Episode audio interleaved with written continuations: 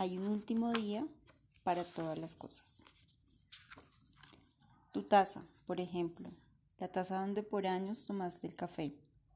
Tenía una mancha, una línea que un día se quedó por esa costumbre que tenías de dejar el café sin terminar. Repetiste tantas veces el gesto que la taza terminó por mancharse. Recuerdo que cuando lo notaste intentaste quitarla y que la mancha se fue, pero luego volvió. Te dije que tanto café abandonado no se borraría tan fácilmente. Aunque creo que en realidad no te lo dije, solo lo pensé. No era una mancha irregular, era una línea que formaba un círculo casi perfecto en el fondo de la taza, algo así como el anillo de un planeta.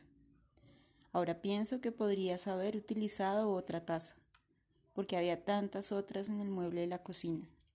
Y no sé por qué no lo hiciste, y esta vez lo pienso, pero no se lo digo a nadie.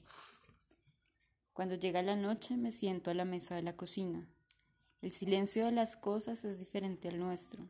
No sé si alguna vez lo notaste. Yo me quedo en ese silencio y me imagino que pasan los años, miles de años, y que el último rastro del paso de los hombres por la tierra son los huesos de mis manos aferrados a tu taza de café. Me pregunto cuántas veces la utilizaste. Intento adivinar la cifra exacta, porque creo que si lo hago, si logro dar con ese número, un Dios aparecerá aquí en la cocina, el Dios de las cosas abandonadas, el pequeño Dios del despojo. Me pregunto cuántas veces la utilizaste y si esa mañana algo en ti, algo muy dentro, supo que tus cosas te sobrevivirían. Yo lo supe cuando los días pasaron y vi que tu taza, ahí junto a las otras, sollozaba. La tristeza de las cosas es diferente a la nuestra. Lloran discretamente. Es una tristeza pequeña, pero definitiva. De tu reloj, tus lápices, tu abrigo, tu pañuelo, las sábanas de tu cama, tus libros, brotaba algo parecido a las lágrimas. Sucedió en el silencio de nuestra casa y yo que no creo en nada, hice sobre la mesa un altar con fósforos y botones. Yo que no creo en nada, de noche me arrodillo en la cocina. Le pido al Dios de lo perdido, pequeño Dios del despojo, Dios vacío, que cuide de tus cosas, las abrace.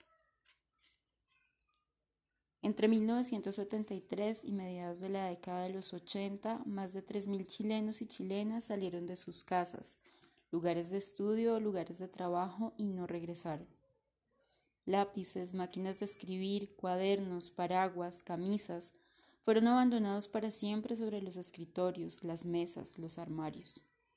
Ocupados en nuestro propio dolor, nadie reparó en la tristeza de las cosas. A los que no volvieron. Texto inspirado en la sala de la memoria del Parque por la Paz, Villa Grimaldi, diciembre de 2015.